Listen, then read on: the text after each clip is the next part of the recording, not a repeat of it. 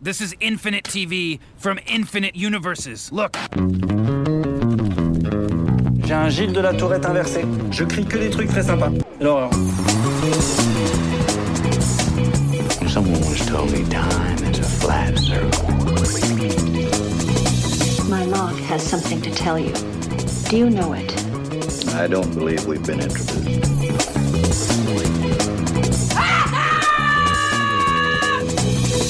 Salut à toutes, salut à tous, bienvenue dans l'épisode 76 de Un épisode et j'arrête le podcast 100% série de l'association française des critiques de séries, la CS en partenariat avec Binge Audio. Nous sommes ensemble pour 30 minutes de décryptage d'une poignée de programmes qui vont changer à jamais le destin des séries hexagonales ou pas dans la joie critique et la mauvaise humeur, pardon, la bonne humeur journalistique. Next one, next one, next one, next Whoa, one. wait, what? wait, wait, wait. What? What? That's the last one.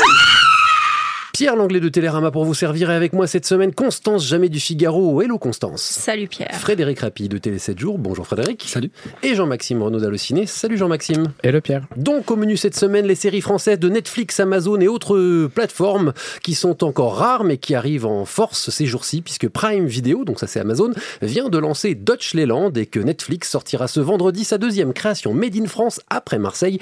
Ça s'appelle Plan Cœur. Ajoutez à cela les débuts discrets de YouTube Premium dans la cour hexagonale. Et le compte est bon, nous avons assez de séries pour débattre de leur qualité. C'est parti pour ce nouvel épisode de Un épisode et j'arrête. Notre région est entre mer et montagne. C'est le paradis. Soyez rassurés, j'ai trouvé la solution pour que notre village rembourse toutes ses dettes. Comment ça?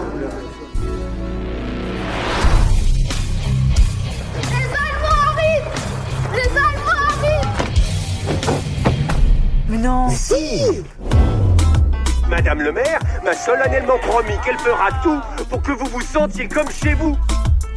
Je suis pas certain que ce soit très heureux de se mettre là. Bah, Pourquoi? C'est la grande place du village. Mais il y a le monument mort là.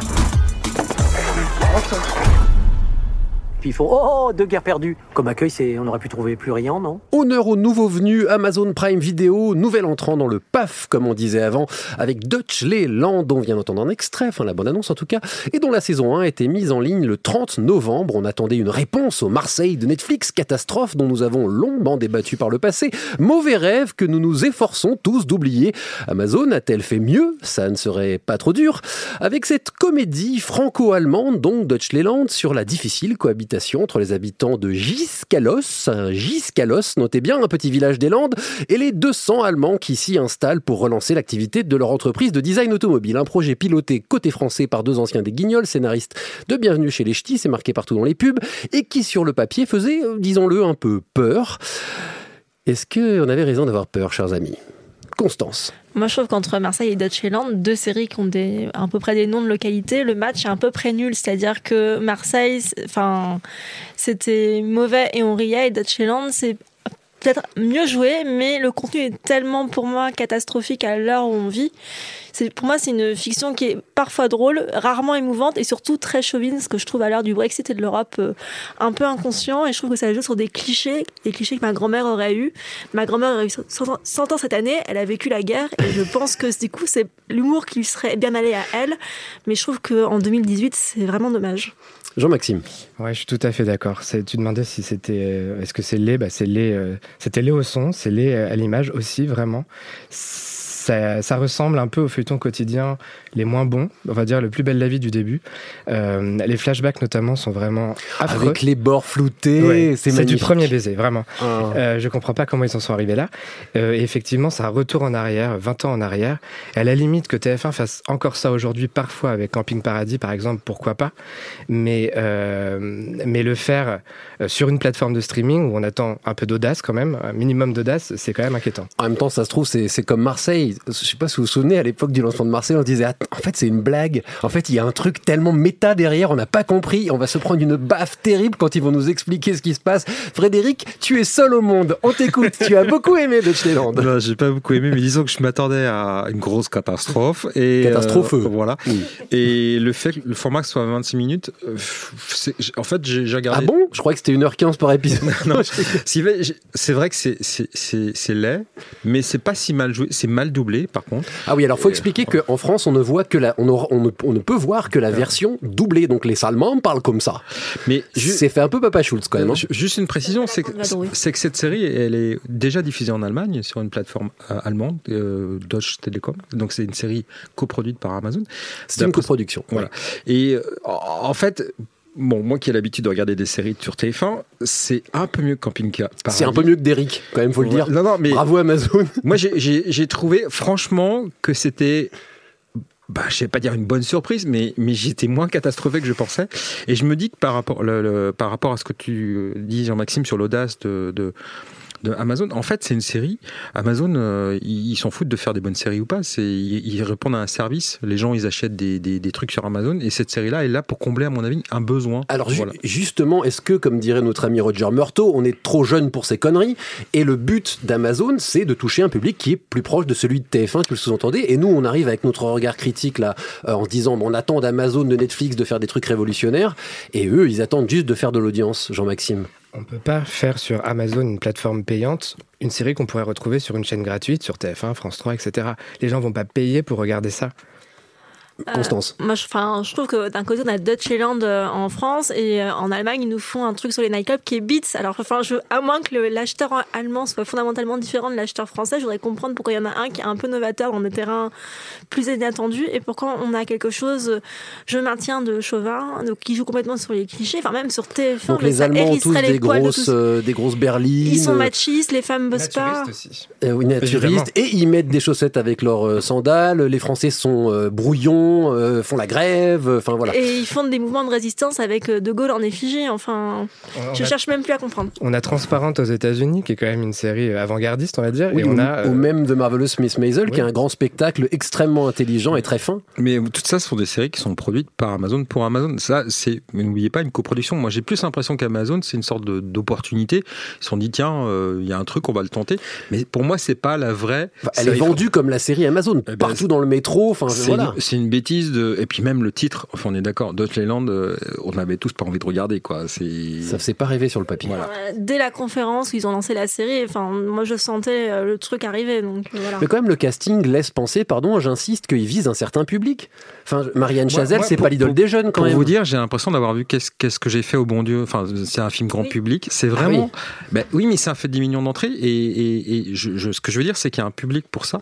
Et, et- et je, je, en gros, c'est c'est pas un public de sériphiles, c'est un public de.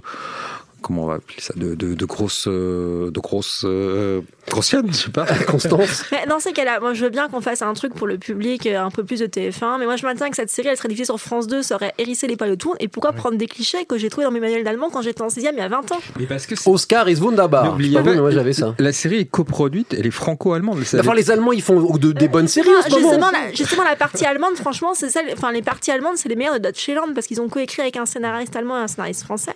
Et quand au moins les Allemands, ou la vision que sont des Français ou les péripéties des Allemands entre eux, je trouve que ça passe mieux que le côté. À un moment, il y a même un personnage allemand qui dit, mais on nage dans les clichés, mais c'est vrai qu'on, enfin, je ne comprends pas. Et surtout, il n'y a pas de recul. Enfin, prendre des clichés éculés et s'amuser avec et les détruire et avancer intelligemment, why not, pour parler en bon allemand. Mais là, je comprends. Non, mais j'ai fait exprès. J'ai fait allemand en fait, LV1. Ce qui manque, on avait tous envie, je pense, quand tu parles du côté méta, il n'y a pas de méta dans. De, je sais pas, Ah, c'est très premier degré. Voilà. Ah oui. Alors, il faut vraiment attendre la fin, parce que la fin, effectivement, euh, on comprend qu'il y a un message pas trop chauvin. Mais euh, franchement, c'était pas le meilleur chemin de traverse pour y arriver. Enfin, moi, j'ai l'impression que c'est pour dire, ah bah regardez, euh, on est toujours bloqué sur l'occupation euh, des 70 ans. Moi, il y a un personnage qui dit, ah bah si la résistance avait été aussi nulle que vous, on serait toujours occupé. Enfin, c'est, je trouve ça aberrant de dire ça aujourd'hui. On va quand même se dire un truc, c'est que donc le duel dont on a parlé au début de cette émission, c'est Marseille-Deutschland. Match, Ok. nul- match nul. Voilà. Alors la question c'est comment on en arrive là et après on va parler évidemment de Planqueur qui est la suite, la deuxième proposition de Netflix. Est-ce que ça traduit pas juste l'image que les gens ont de nos fictions et la télé française. Les Italiens ont des séries, on en avait parlé ici dans un podcast, les Italiens ont des séries de mafieux. Les Allemands ont des propositions un peu plus... Les Espagnols, il y a toujours beaucoup de soap dans ce que les, les, les, gens à l'international vont proposer d'un peu de telenovela dans tout ce qu'ils font. Donc nous, notre identité aux yeux de Netflix, puis maintenant d'Amazon, c'est qu'on fait des trucs ringos, quoi. C'est ringard. Marseille, on a dit la même chose sur Marseille et sur Deutschland. C'est, ça a 30 ans de retard. On a l'impression de voir un mauvais téléfilm de TF1 des années 90. L'exotisme français, c'est la ringardise apparemment. ouais. Ah bah, faut Apparemment, croire, on est ouais. bloqué dans le temps, sinon. Ouais, ou peut-être que Netflix ou Amazon n'ont pas été convaincus par les projets plus, plus, plus innovateurs des Français. Quoi. Tu vois, eh, Frédéric, j'avais marqué. Ma blague, c'était qu'est-ce qu'on a fait au streaming pour mériter ça? Donc tu vois, quelque part, on se recroise. D'accord. Euh, Amazon, ils sont quand même allés chercher Tel France, donc c'est eux qui produisent, qui font déjà Plus belle la vie, qui faisaient Louis la Brocante, Sœurthérèse.com. Je crois qu'ils sont surtout allés voir des producteurs plus que des scénaristes. C'est un peu le cas de Netflix aussi sur Oui. Marseille. Ils sont allés voir des gens qui faisaient déjà des succès à la télévision française, euh, alors qu'on aurait voulu qu'ils aillent chercher des producteurs un peu moins connus et peut-être des scénaristes nouveaux. Oui, moi juste pour préciser le match euh, Deutschland, à Marseille, moi j'ai été plus déçu par Marseille que par Deutschland. Enfin, Parce que t'attendais quelque chose de Marseille qu'on n'attendait rien Voilà, de Deutschland. voilà. 2018, elle a pas besoin d'un mec pour reprendre sa vie en main. Mais pas d'un mec, mais d'un ou plusieurs pénis dans son vagin régulièrement. Moi, c'est Jules. Elsa, Elsa. Elsa, Elsa. Dîner vendredi soir. Écoute, je vais t'expliquer. Tu vas y aller, ma fille. Je suis bidon. Je vois tout sauf quelqu'un de bidon, moi. T'es magnifique. Le mec m'envoie un message pile au moment où je renonce à la vie. C'est une pute. Je comprends pas. Il est là pour la sauver, enfin pour la baiser. Non mais attends, hé, hé. Le mec, c'est pas un pute pute, hein. Ah, ah non, c'est un pute plus, plus, plus, plus, hein. voire plus, plus, plus, plus, plus, plus. Mais comment t'as pu lui faire ça, quoi? Tu la kiffes un peu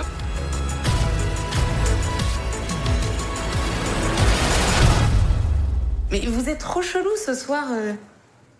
Vous me cachez un truc ou quoi? Tout n'est pas perdu pour les Jones, puisqu'arrive vendredi 7 décembre sur Netflix Plan Cœur, pas tout à fait pour la même cible, une comédie romantique à l'anglo-saxonne, imaginée par un trio de scénaristes franco-britanniques, dont Noémie Saglio, co-créatrice de Connasse avec Camille Cotin.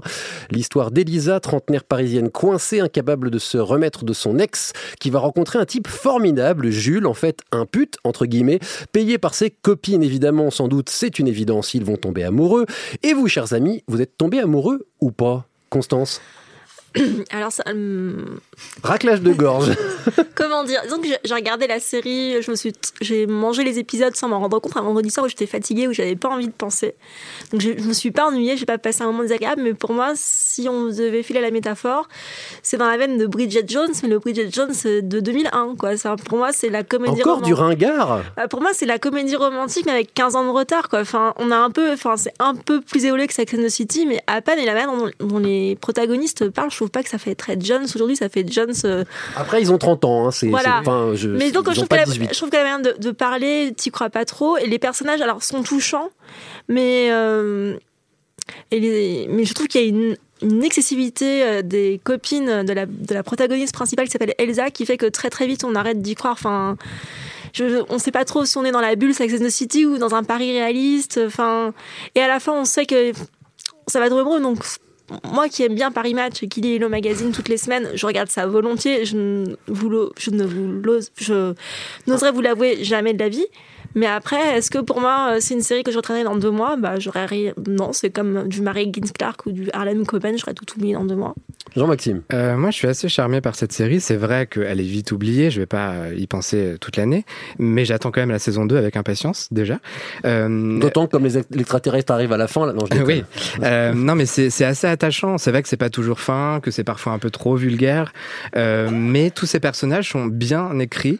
Euh, on a des héroïnes féminines comme on n'en voit pas beaucoup en France, qui sont jeunes effectivement. Ça peut plaire aussi aux ados d'ailleurs, pas seulement. Elles sont aux- stéréotypées, disons-le. Hein. D'entrée de jeu, elles sont très stéréotypées. Oui. Mais ça fait partie de la comédie. Hein, mais il y a euh, la fausse moche, comme je dis moi, hein, l'héroïne, c'est-à-dire on lui a mis des lunettes, on a mis des lunettes à Zita Enro, qui est juste magnifique. Et puis elle est un peu greluche, et du coup on se dit, oh là là, vraiment, elle trouvera jamais de mec. Personne n'y croit, évidemment. Il y a euh, la, bah, la maman et la putain, hein, pour dire la chose simplement, la copine enceinte qui est chiante, qui est psychorigide, et l'autre qui s'envoie tout, tout Paris euh, parce que voilà, elle, elle est libre. Et, là où la série réussit, excuse-moi de t'avoir interrompu, Jean-Maxime, c'est que, y compris le pute, on comprend finalement qu'ils ont des failles et c'est pas trop mal amené. Ça, ça darde un peu. Hein. C'est en fin de saison qu'on commence à s'attacher un petit peu à eux en tant C'est vrai qu'être que humain. les personnages masculins au départ, euh, voilà, on se dit ok, ouais, pourquoi eux, ils sont mignons, machin. Il y a mais que voilà. le pute que je trouve réussi, les autres ils sont quand même. Ju- On va l'appeler Oui. Jules, c'est plus délicat. Mais euh, Et Mais il y a quand même aussi de la diversité. Il faut le souligner. C'est Plus rare. que dans Land où il y a un figurant. il y a Oui. un figurant noir au début, c'est tout. Voilà, une héroïne métisse, bah dis donc, euh, c'était pas arrivé depuis longtemps à la télé française, même si c'est pas la télé vraiment. Et, euh, et oui, c'est hyper attachant. Moi, c'est ça que je retiens. Frédéric. Bah, moi, je vais discorder. Ouais, de toute façon, t'es fan de Dutch Leland, donc on, t'écoute plus, fini. Non, non, mais j'ai, alors j'avais très envie de regarder Planqueur, euh, série pour les millennials, c'est ce que j'avais compris. J'ai regardé un épisode, j'étais atterré, mais vraiment atterré. Et comme ce week-end, j'ai vu quelqu'un qui avait vu la série, un autre critique série, je me suis dit, on va faire un deuxième épisode. Et moi, j'ai trouvé que les dialogues étaient vulgos. Je, je trouve que c'est du théâtre de boulevard. Moi, j'ai l'impression d'avoir euh, vu les pièces que ma mère m'emmenait voir quand j'avais 15 ans. Je m'emmerdais grave. Et, et, et, et puis euh, c'est pas du tout crédible. Alors euh, rien que Ah ben non, mais puisqu'on c'est parle c'est de une crédibilité- rom-com à la Ouais, mais Bridget attends, Jones. un ou à, escort, euh, l'escort boy normalement, euh, l'escort boy il couche qu'avec des hommes. euh, je suis désolé. Ah bah non, ça existe, les gigolos. Gigolos à Paris, hommes euh, qui couchent avec des femmes. Mais bien sûr que euh, si. Ouais, ouais, bon. Mais mais simplement. L'air d'être renseigné. J'en connais. non mais j'ai trouvé, moi j'ai, là j'ai vraiment été déçu parce que je, je- j'avais, enfin vu comment Netflix met la pression sur cette série, il y a des affiches partout dans Paris et tout ça, je me disais. euh, Ouais, enfin, si t'as vu les bandes annonces, tu t'attendais pas quand même à du Scorsese ou à du David non, Simon. mais sauf que la bande-annonce, c'est ce qu'il y a de meilleur dans la série. Voilà, c'est ce que j'ai eu l'impression. Et, et, et, et moi, j'étais vraiment déçu. Quoi. Alors, je vais me placer quelque part au milieu. Moi, je trouve que la comédie marche pas à tous les coups et que euh, il y a. Il y a un peu trop de stéréotypes. J'espère que la saison 2 sera un petit peu plus fine euh, sur les personnages secondaires. Ça fonctionne moyennement pour moi. J'ai pas beaucoup ri en regardant cette série. Ceci étant dit, en revanche, la tension centrale, qui est vieille comme les comédies romantiques, légèrement mise à jour puisque c'est c'est Pretty Man quoi, c'est Pretty Woman à l'envers. C'est plutôt le c'est le pute qui rencontre la fille qui va le sauver euh, entre guillemets. Euh, moi, je me suis laissé prendre. C'est simple. Je n'attendais qu'une chose de cette série, c'est de tomber amoureux de l'héroïne, de Zita Enro, de me dire oh là là, j'aimerais bien que ça soit moi qui la sauve. Et tu sais quoi, je suis très content que ça soit, on va donner son nom, hein, parce qu'il a un nom, l'acteur, il s'appelle Marc Ruckman, je le connaissais pas, il a joué dans Le Chalet sur France 2, donc il vient de loin, le pauvre garçon, Euh, et il est très bien aussi, il est absolument charmant, et ça, et ça fonctionne, ils sont juste tous les deux, on a envie qu'ils s'aiment, euh, pour, et pour longtemps, et donc euh, moi je regarderai la saison 2, même si je sais que c'est pas une grande série. Constance. Moi, je trouve qu'effectivement, on tient pour le duo principal. Moi, les, les copines et leurs copains, je suis moins convaincue. Ça me tape beaucoup sur les nerfs. Je trouve que ça crie beaucoup. Mais par contre, je trouve qu'autant euh, la série met beaucoup de temps à arriver là où elle veut aller, mais la fin est vraiment, pour le coup, euh, pas trop stéréotypée. Et ça, ça rassure s'il y a une saison 2. ça reste un peu moins ringos que Dutch Leland, mais c'est quand même pas la grosse prise de risque Netflix.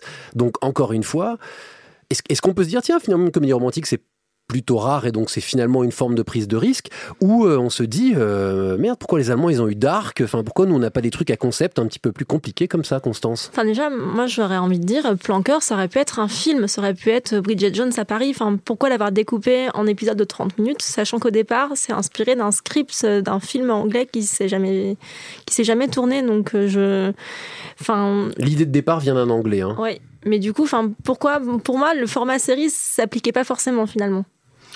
Moi, je, pensais, enfin, en regardant cette série, je vous avoue que je, pensais à Insecure, une série qui passe sur OCS. Je pensais que ça serait un peu dans cet esprit-là, qui raconte l'histoire d'une trentenaire euh, black à Los Angeles, qui est, fine, qui est intéressante. Et moi, ce que j'ai, je trouvais dérangeant, enfin, dans, dans Planqueur, c'est que c'est très politiquement correct. C'est qu'il n'y a pas de, il n'y a pas beaucoup de nuances. Et, et j'ai plus l'impression que Paris est un prétexte d'un décor et, et que finalement, la vie des millénials, on s'en fout. Enfin, Non, mais puis de toute façon, ils sont, c'est, c'est une, c'est une vie très confortable qu'ils ont. euh, ils sont, bon, il y en a un qui est médecin et tout. hein, ils ont quand même des jobs certains. Enfin, l'héroïne bosse à il la mairie il de est Paris. infirmier, hein. Il est infirmier, pardon.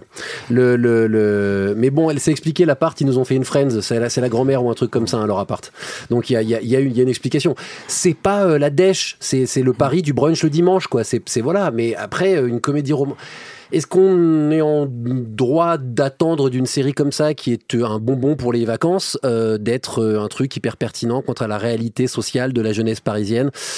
Non, non, mais ce Là que, est la ce question. que je veux dire, c'est, enfin, moi, je, je pensais que cette série irait du côté de, j'avoue, hein, du côté de Girls ou quelque Ah, chose qui on me raconte. pourrait y penser, mais c'est vrai que c'est pas et c'est pour ça que, que je, je- je suis plus dur avec euh, Planker qu'avec Dutch Talent parce que Dutch Talent, je, je, n'attendais rien, tandis que celle-là, je me disais, merde, c'est la deuxième série. euh, Ça Netflix. répond pas à ma question finalement, pas encore la grosse prise de risque qu'on attend de Netflix. Peut-être qu'elle va venir. Peut-être que Netflix en France, ils ont hyper peur, euh, ils ont été refroidis par Marseille, ils ont envie de faire un truc qui soit peut-être plus fédérateur.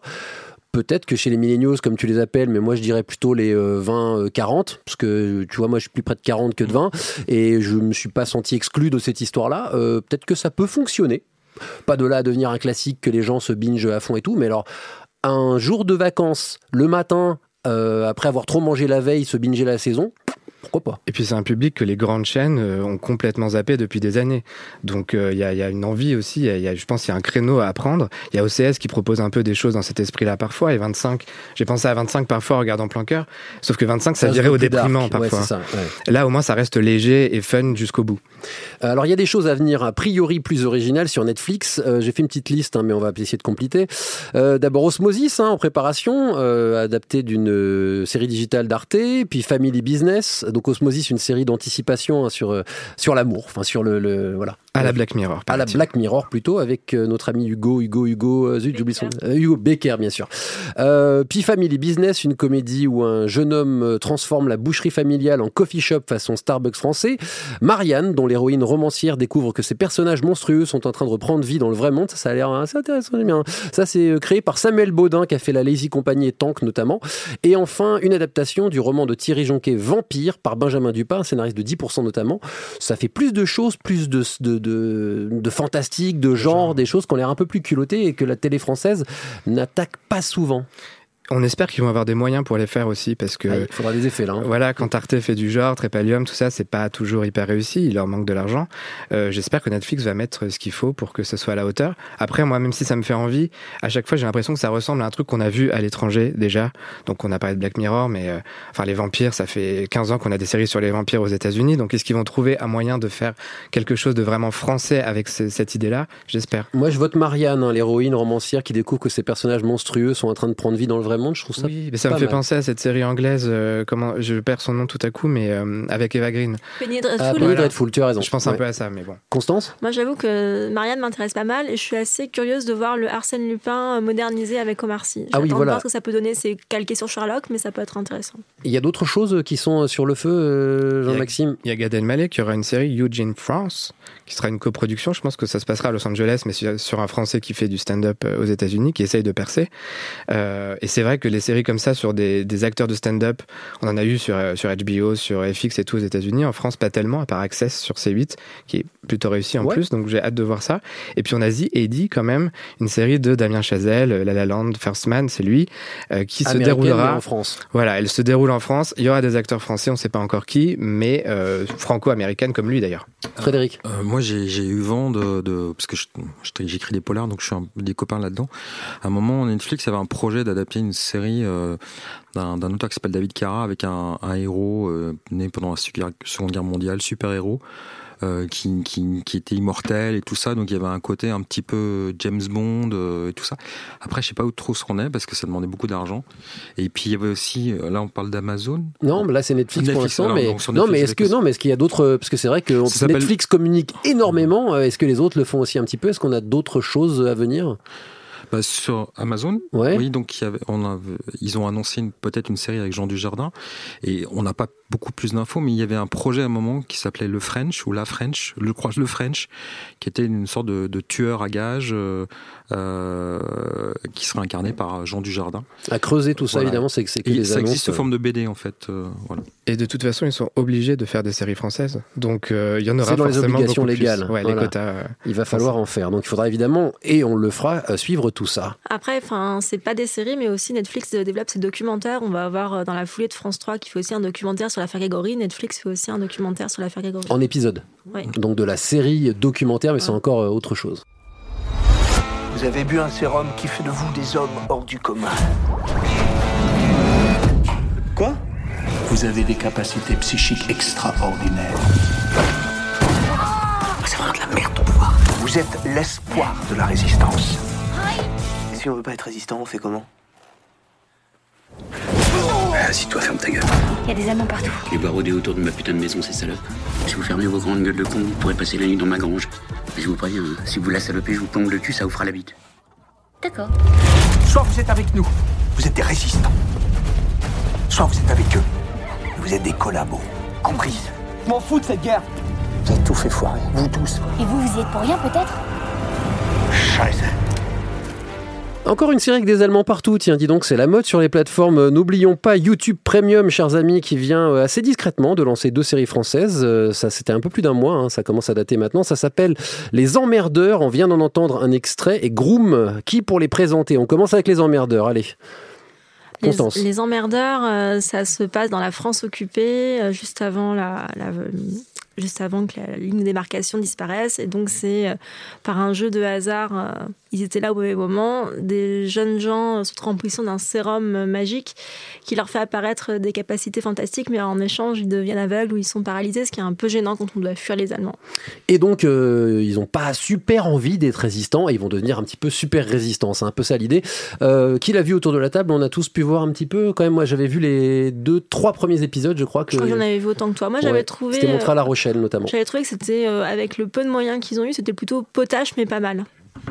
Euh, oui, moi j'avais trouvé que c'était euh, d'ailleurs plus intéressant dramatiquement que d'un pur point de vue comique. C'est une veine comique qu'on connaît bien. Enfin, c'est c'est euh, que je m'embrouille pas. C'est Golden Moustache qui a bossé là-dessus. Donc on retrouve euh, certaines personnes qu'on avait vues dans euh, le HeroCorp notamment. On retrouve euh, voilà une, veine comique française euh, super naturelle comique, si j'ose dire, qui euh, bah, a un peu de mal à se renouveler, je trouve, qui est toujours dans le même genre d'humour, mais qui a trouvé ses repères, c'est déjà pas mal, et qui, euh, du coup, euh, dans cette série-là, euh, moi, ce qui m'a un peu embêté, c'est que j'aurais voulu un truc un peu plus fou.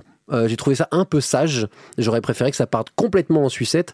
Et en l'occurrence, c'est sa qualité et son défaut, c'est que c'est à la fois structuré, donc c'est bien, c'est propre, c'est bien fait, ça joue à peu près correctement, euh, ce qui est ce l'essentiel quand même. Donc on ne s'ennuie pas, on a envie de voir où tout ça va, mais j'aurais aimé un truc un peu plus dingue venant de YouTube qui qui n'a rien à perdre, en tout cas sur ce secteur-là. L'autre série s'appelle Groom. Autour de la table, quelqu'un l'a vu? Ouais. Alors vas-y Jean-Maxime, on t'écoute. C'est l'histoire d'un gosse de riche dont le père euh, lui coupe, lui coupe les vivres parce qu'il fait n'importe quoi. Son père, c'est le patron d'un hôtel. Voilà, c'est un patron d'un hôtel. Il va lui demander du coup de, de travailler pour la première fois de sa vie dans un hôtel. Gros hôtel de luxe. hein, ouais, ouais, euh, en Normandie. euh.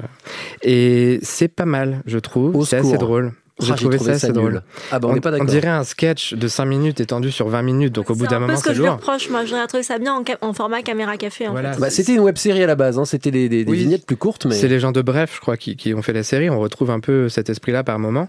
Ça va un peu loin dans les blagues, mais bon, euh, une fois qu'on a vu un épisode, j'ai l'impression qu'on en a fait le tour. Quoi. Ouais, moi j'en ai vu plusieurs et j'ai vite fait le tour. euh, j'ai trouvé que c'était hystérique et pas drôle. Ça m'a pas fait rire du tout. En fait, la meilleure scène, c'est l'ouverture. Il y a Ken Kojandi qui est là. Ça marche. Il y a Rufus, je crois, qui passe sa tête. Il y a un truc, il y a un ou deux trucs drôles. Et après, ça m'a crispé. J'ai trouvé ça un peu vulgaire. euh, Ça m'a agressé visuellement. Je trouve ça très moche. C'est très coloré. En fait, j'ai eu l'impression de voir euh, une mauvaise shortcom d'M6, quoi. Enfin, tu vois. euh, oui, mais je pense qu'en format en plus 5 vulgaire. minutes, euh, on l'aurait accepté, on aurait trouvé ça sympa, mais là, c'est trop long. C'est pas une vraie sitcom. Et donc là, c'est Studio Bagel. hein. c'est un Voilà. peu le face-à-face Golden Moustache Studio Bagel. Ce qui tend quand même à prouver que YouTube Premium, alors c'est pas très original, mais eux, au contraire, ils se sont dit on va bombarder les jeunes. quoi. Vraiment, on s'adresse aux spécialistes de la vidéo comique, à, à des gens qui sont déjà installés sur YouTube et qui ont déjà une base de, de fans. Et sur YouTube, en fait, on peut voir un épisode gratuitement et ensuite il faut payer pour voir les suivants. Et je vois mal pour le moment les gens avec deux séries euh, s'inscrire, euh, se payer. Alors, euh, attends, il y a les séries américaines et tout aussi. Hein, si Oui, oui, oui. T'as tout le catalogue américain. Mais dont on parle commence pas, à- quoi, ouais, on en parle peu, mais il commence à y avoir une série ou deux Mm. pas, pas inintéressantes sur YouTube. Ah, Il y a quand même tellement de choses. Bah, justement, pour fermer cette émission, on va toucher un mot quand même. Il y a d'autres choses, il y a d'autres plateformes. Il y a, il y a Facebook Watch qui a commencé. A priori, il n'y a rien d'annoncé de concret pour la France. Mais est-ce qu'on peut se dire que avec autant de, de, de canons différents, on va finir par tirer juste Qu'il y en a une qui va sortir une bonne série française, là? Statistiquement, oui. On va y arriver. Je, je pense que quand ils auront contenté la ménagère de plus de 50 ans qui achète des choses sur Amazon et qui utilise le compte de son fils pour aller sur Netflix, peut-être qu'ils viseront un autre public. On pourra faire des choses plus ambitieuses. Et on terminera là-dessus cet épisode 76 de Un épisode et j'arrête auquel participaient cette semaine trois membres de l'ACS comme d'hab, Constance Jamais du Figaro, Jean-Maxime Renaud d'Allociné, Frédéric Rapilly de Télé 7 jours. Merci à vous et merci aussi à Jules qui était à la technique. Un petit rappel des infos techniques. Dutch Leland est sur Prime Video déjà allié. Planqueur arrive vendredi 7 décembre sur Netflix et les emmerdeurs et Groom sont à voir sur YouTube Premium. La semaine prochaine, nous parlons d'adaptation de romans en série en nous attardant sur L'Ami prodigieuse qui arrive sur Canal+. D'ici là, connaissez-vous nos comptes sur les réseaux sociaux Facebook et Twitter? Vous devriez, ils sont très pratiques pour nous suivre. Allez, salut à toutes, salut à tous et à la semaine prochaine. Next one, next one, next one, next Whoa, one. wait, What? wait, wait, wait. Put it in what? What? That's the last one?